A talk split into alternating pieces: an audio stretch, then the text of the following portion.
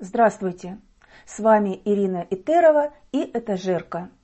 Представляю вашему вниманию литературную закладку. Это рассказ современного русского писателя Виктора Ивановича Драганова. Я даже не помню, как называлась та книга.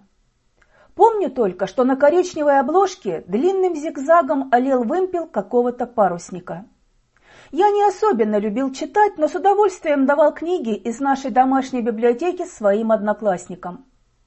Петька Солодков вытащил ее из портфеля и положил на стол. «Санек, спасибо за книгу! Я всю ночь сегодня читал, не мог оторваться!» Восхищенно улыбаясь, произнес Петька и пожал мне руку. В это время в класс вошел мой сосед по парте, Колька Бабушкин. Носатый, долговязый, нескладный. У него не было отца, его и маленькую сестренку воспитывала мать, истеричная крикливая женщина, которая то и дело приходила в школу, чтобы разобраться с обидчиками ее детей. Но такое заступничество только усиливало наше презрительно высокомерное отношение к ее жалкому отпрыску. Увидев бабушкина, все сурово умолкли, и когда он кивком головы, улыбаясь, поздоровался с нами, никто даже не взглянул на него – он поставил изжеванный дерматиновый портфель на стол и вдруг увидел книгу. Она лежала на его половине парты. Бабушкин замер и благоговейно, словно святыню, взял ее в руки. «Санек, глянь!» – толкнул меня Петька. Я от возмущения разинул рот. Бабушкин полистал книгу, и странная восторженная улыбка появилась на его лице. Он посмотрел на нас и вдруг сказал, Спасибо за подарок. Положи книгу на место и не трогай чужого, выйдя из оцепенения, прорычал я. Бабушкин испуганно вздрогнул и выронил книгу. Все засмеялись. А он, готовый от стыда провалиться сквозь землю, густо покраснел, торопливо поднял ее и, погладив обложку, отодвинул от себя, словно извиняясь за то, что посмел к ней прикоснуться. Просто у меня сегодня день рождения, и я подумал, что...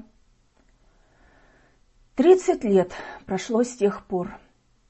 Когда я оглядываюсь назад и вижу, как много несчастий и бед окружает нас, я почему-то думаю, что всему виной не какие-то исторические закономерности, не какие-то высшие силы, а тот случай с книгой – когда я нечаянно разрушил огромный дом человеческой веры, когда я сделал больно другому и не нашел в себе мужества исправить ошибку. И наша жизнь пошла по другой дороге, где всем больно и одиноко, где нет тех, кто может поднять упавших. А эта книга...